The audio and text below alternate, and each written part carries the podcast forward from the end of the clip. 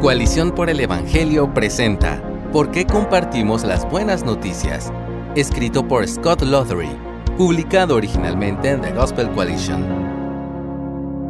Vivimos en un mundo de malas noticias. Cada mañana nos despertamos y las vemos en los titulares de nuestras aplicaciones de noticias. Por la noche, volvemos a ver malas noticias en los noticieros locales. Los informes diarios son implacables y abrumadoramente negativos. Parece que la proporción de malas noticias con respecto a las buenas es de 10 a 1. Algunos sugieren que la razón de esta disparidad es simplemente el énfasis, pero yo creo que las malas noticias llevan las de ganar. Siempre aparecen en el horizonte de la vida. Cada vez que ocurre algo bueno, le sigue un sí, eso es bueno, pero... Esto no es pesimismo, es la realidad de un mundo roto. Como resultado, todos necesitamos oír más buenas noticias, no solo del tipo temporal que nos hace sentir mejor por un momento fugaz. Seamos creyentes o no, todos necesitamos una dosis diaria de buenas noticias que trasciendan todo lo malo y lo sitúen en un marco lleno de esperanza. Necesitamos un mensaje que dé vuelta al guion de nuestro mundo de malas noticias. Eso es precisamente lo que hace el Evangelio de Jesucristo. Su mensaje es tan bueno que ninguna mala noticia puede derribarlo. Estas son cinco razones para compartir sus buenas noticias hoy. Número 1. El Evangelio consuela las conciencias atribuladas. Toda persona que ves hoy ha hecho algo malo. Para algunos de ellos, su pecado está tan fresco en sus mentes que parece como si les siguiera a todas partes, persiguiéndoles. Están consumidos por el remordimiento y no pueden escapar de los recuerdos. Tienen ansiedad por lo que Dios les va a hacer por lo que hicieron. Las personas cargadas de culpa y vergüenza necesitan saber que Jesús perdona a los pecadores. Necesitan saber que hay más misericordia en Dios para ellos que pecado en su interior. Ante la conciencia tribulada, comparte primera de Juan 1.9 que dice, Si confesamos nuestros pecados, Él es fiel y justo para perdonarnos los pecados y para limpiarnos de toda maldad. Esa buena noticia será una influencia reparadora para las almas atribuladas. Número 2. El Evangelio sana los corazones dañados por el pecado. Todas las personas que ves hoy han sido dañadas en algún momento de su vida. Han sido heridas, quizá profundamente, por las acciones o las palabras de otras personas. Las personas que han sido dañadas necesitan saber que Jesús va a juzgar a todos por cada pecado, nadie se saldrá con la suya. Dado que Jesús era totalmente inocente y, sin embargo, fue castigado por todos nuestros pecados, los que han sido heridos por los pecados de otros pueden confiar esas heridas a su juicio perfecto, justo y misericordioso. Cuando lo hacen, pueden experimentar la liberación del deseo de venganza y el alivio del dolor de la amargura. Incluso pueden recibir fuerzas para perdonar tal como han sido perdonados por la obra de Cristo en la cruz.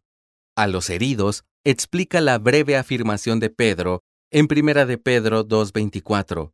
Por sus heridas fueron ustedes sanados. Esa buena noticia será un bálsamo para las heridas de sus espíritus.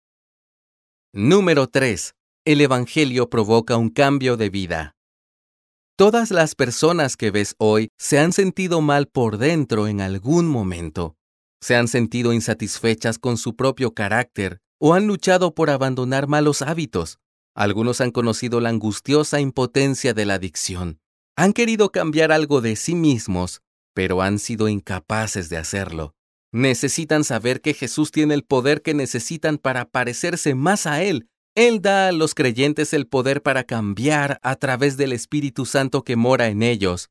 Podemos decir estas palabras de 2 de Pedro 1.3 a quienes luchan por cambiar, pues su divino poder nos ha concedido todo cuanto concierne a la vida y a la piedad, mediante el verdadero conocimiento de aquel que nos llamó por su gloria y excelencia.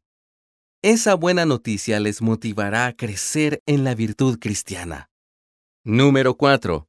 El Evangelio ayuda a las personas en nuestro mundo caído a tener esperanza. Todas las personas que ves hoy luchan contra lo que está mal en el mundo. Algunas luchan contra la enfermedad o ven cómo sus seres queridos sucumben ante ella. Puede que experimenten conflictos que no parece que vayan a resolverse. Puede que sus cuerpos estén quebrando de alguna manera o que sus almas estén sumidas en la confusión.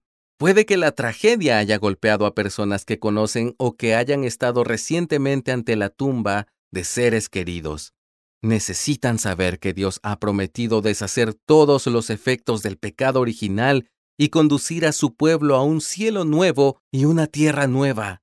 Háblales de las palabras de Jesús en Juan 16:33. En el mundo tienen tribulación, pero confíen, yo he vencido al mundo. Esa buena noticia les dará la fuerza que necesitan para perseverar en las pruebas. Número 5.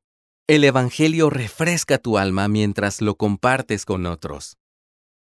No solo cada persona que ves hoy necesita escuchar el Evangelio. La persona que miraste en el espejo esta mañana también lo necesita.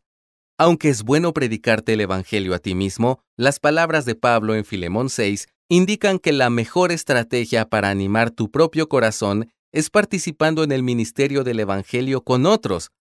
Allí el apóstol dice, Ruego que la comunión de tu fe llegue a ser eficaz por el conocimiento de todo lo bueno que hay en ustedes mediante Cristo. Cuando trabajamos juntos para proclamar las buenas nuevas a otros, nos acordamos de todo lo bueno que Dios ha hecho, está haciendo y hará por nosotros en Jesús. En este mundo, las personas se enfrentan a la tentación y al remordimiento, al dolor y al sufrimiento, al fracaso y a la decepción, al deterioro y a la muerte. Las malas noticias son realmente malas, pero hay un motivo de aliento frente a todo esto. Su nombre es Jesús. Él es el Señor. Jesús está arreglando el mundo con respecto al pecado. Él es el único que salva a los pecadores y lo hace por gracia mediante la fe. Jesús ha vencido al mundo y está guiando a sus seguidores hacia un mundo completamente nuevo. Vale la pena compartir cada día este mensaje sobre Jesús. Gracias por escucharnos. Si deseas más recursos como este, visita coaliciónporelevangelio.org.